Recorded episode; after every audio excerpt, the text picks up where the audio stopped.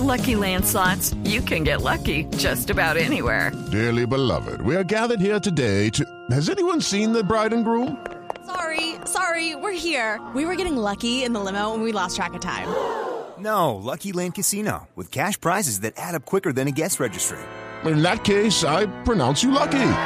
Play for free at LuckyLandSlots.com. Daily bonuses are waiting. No purchase necessary. Void where prohibited by law. 18 plus. Terms and conditions apply. See website for details. Hemos invitado para hablar de del tema del reciclaje de cartón y de papel, y de- que es como lo más fácil, diría uno entre comillas, ¿cierto? Hemos invitado a eh, Isabel Cristina Riveros, es directora de la Cámara de la Industria de Pulpa y Papel y Cartón de la ANDI. Mm, doña Isabel Cristina, muy buenos días. Muy buenos días, Clara, muy buenos días, Cristo, muy buenos días a todos los oyentes. Bueno, ¿ya desayunó? Eh, no, aún. Ah, bueno. Tan temprano, 7.42, pero... es- Bueno, ya me comí esas almendritas. Mire, el 47% de la producción de papel y cartón se reciclan en Colombia. Este 13 y 14 de noviembre se va a llevar a cabo el segundo Congreso de Reciclaje, que es un compromiso, como estábamos hablando, con la sostenibilidad. Ese 47% de la producción de papel viene de dónde, doña Isabel Cristina? Bueno, las principales fuentes hoy en, en Colombia de re- para la recolección de reciclaje vienen de la industria y el comercio.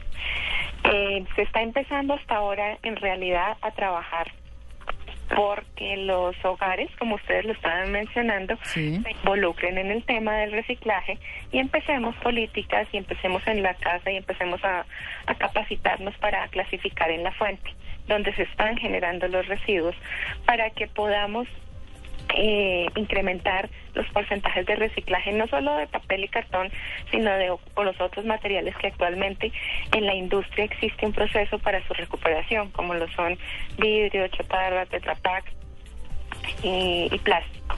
Claro, pero ¿cómo hacer para masificar eso? Digamos que de este evento van a empezar a salir lineamientos o qué se va a hacer.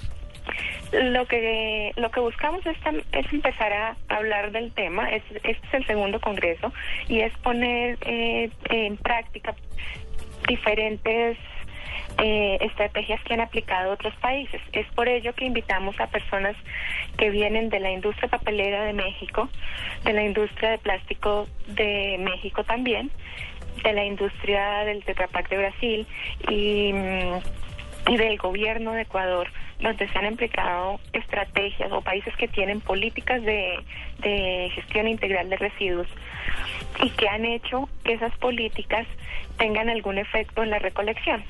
Claro. Obviamente esto ha sido un proceso, Brasil empezó en el año 2010 con su política y ya va mucho más avanzado, pero la idea es tomar estos elementos y estrategias con el fin de que nosotros vayamos construye- construyendo una política que- nacional eh, de reciclaje que nos busque, que, que aumente las cifras de, de recolección en Colombia. Claro, ¿Qué es eh, lo más difícil como, como en la gente, en los lugares, en las casas? ¿Qué es lo que más han notado que le cuesta a las familias de, de comprender de asumir? De pronto el proceso de separación o cuando ya lo van a sacar o que no sean ellos quienes separan eh, las basuras. ¿Qué es realmente el problema en cada casa, el, el más grande, el que ustedes han notado que puede suspender todo este proceso? Yo creo que el desconocimiento de, de qué podemos reciclar y qué es lo que podemos hacer dentro- desde los hogares. Por esa razón en el Congreso lo que vamos a hacer es sacar una edición de una cartilla de calidades de materiales y lo que vamos a contar es qué está haciendo la industria hoy, qué está reciclando y cómo lo necesita. Claro.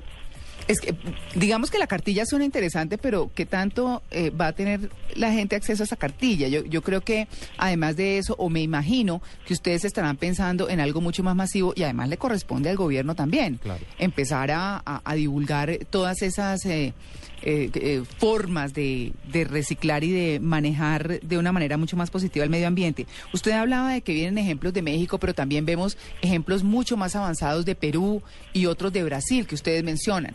¿Cómo está Colombia en términos de reciclaje respecto a sus eh, países vecinos o del mismo continente en América, por ejemplo?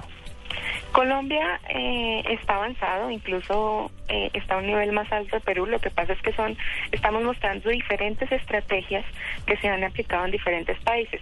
En el país más avanzado y el líder en el tema en Latinoamérica es Brasil, que logró sacar una política de gestión integral de residuos donde involucraba varios elementos, incluyendo el tema mm, de los eh, recicladores eh, ellos se lograron involucrarse en el sistema de aseo y empezaron a, a trabajar en pro de aumentar eh, la recolección. Estas políticas lo que lo que hacen es obligatorio el reciclaje, pero eh, al igual al mismo tiempo van masificando la, la recolección de y la capacitación, lo que ustedes mencionaban en los hogares, para que se pueda mm, para que se pueda qué para que se pueda recolectar más. Yo creo que es un trabajo que se tiene que hacer conjuntamente.